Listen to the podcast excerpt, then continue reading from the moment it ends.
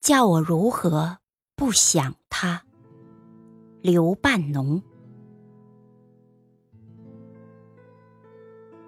天上飘着些微云，地上吹着些微风。啊，微风吹动了我头发，叫我如何不想他？月光恋爱着海洋，海洋恋爱着月光。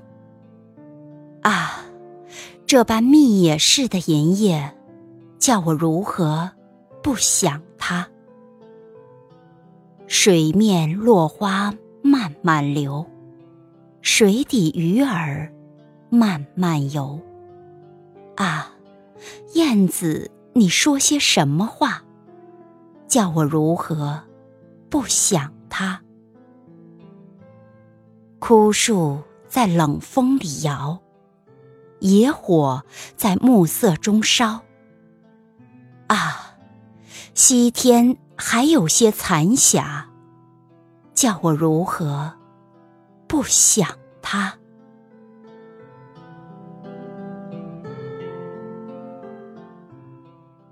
这首诗。作于一九二零年，诗人留学欧洲期间，也许是情人不在身边，也许是对祖国的想念，伴着那景色，诗人唱出了心底潜藏的最纯真的爱情和热切的思念之情。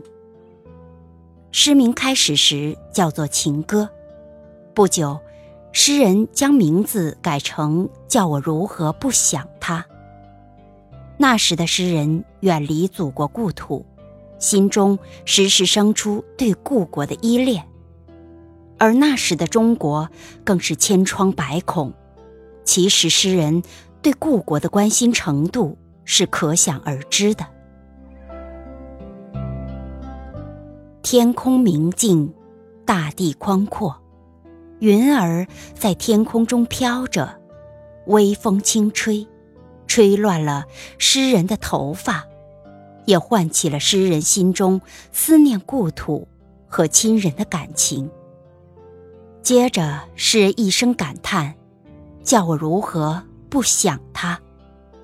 反问加强了那感情和思念的程度。在夜里，银色的月光照在宽阔的海面上，在这密野似的银夜。诗人却不能和恋人相伴，不能和心中的恋人在一起。这月光和海洋契合无间，一傍难分的情景，在诗人的心中激起了怎样的感情啊！叫我如何不想他？水上落花，水底游鱼，燕子飞舞，这花。因为燕子可有着落花有意、流水无情的担心，这由于因为燕子的出现可有着被水抛弃的担心。也许，燕子送来了家乡的信息，让诗人的心里有着更深的触动、更深的思念，叫我如何不想他？枯树。在冷风中摇动，残霞映红了半边天，如野火在烧。这冷的风和天边的残霞形成了强烈的对比，更加衬出了诗人远离故国的失落和热切的思念之情。思念之余，诗人看到的还是一片冷冷的暮色，残霞。这是一种强烈的反差，在诗人最冷的心灵感受中，暗藏着对祖国深深的爱。刘半农的诗歌代表了中国新诗早期的风格，他也是早期新诗的作者中创作路子比较宽的一个。他一方面吸收歌谣的散体或者外国的诗歌特点。另一方面，继承了中国传统诗歌的特点和手法，重视意境的营造、比兴等。如这首诗中，每一段的开头渲染了不同的景色，以引起感情的抒发。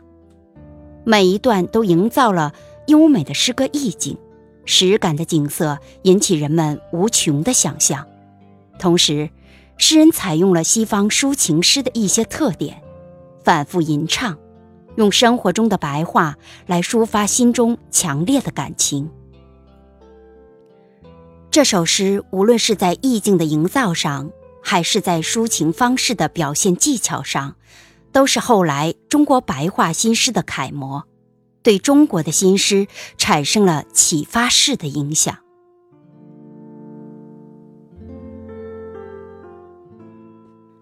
刘半农，生于一八九一年，卒于一九三四年，江苏江阴人，中国新文化运动先驱。文学家、语言学家和教育家。一九一一年曾参加辛亥革命，一九一二年后在上海以向《蝴蝶鸳鸯派》报刊投稿为生。一九一七年到北京大学任法科预科教授，并参与《新青年》杂志的编辑工作，积极投身文学革命，反对文言文，提倡白话文。一九二零年到英国伦敦大学的大学院学习实验语音学，一九二一年夏转入法国巴黎大学学习，一九二五年获得法国国家文学博士学位，所著《汉语自生实验录》，荣获法国康士坦丁福尔内语言学专奖。一九二五年秋回国，任北京大学国文系教授。讲授语音学，主要作品有诗集《扬鞭集》《瓦府集》和《半农杂文》。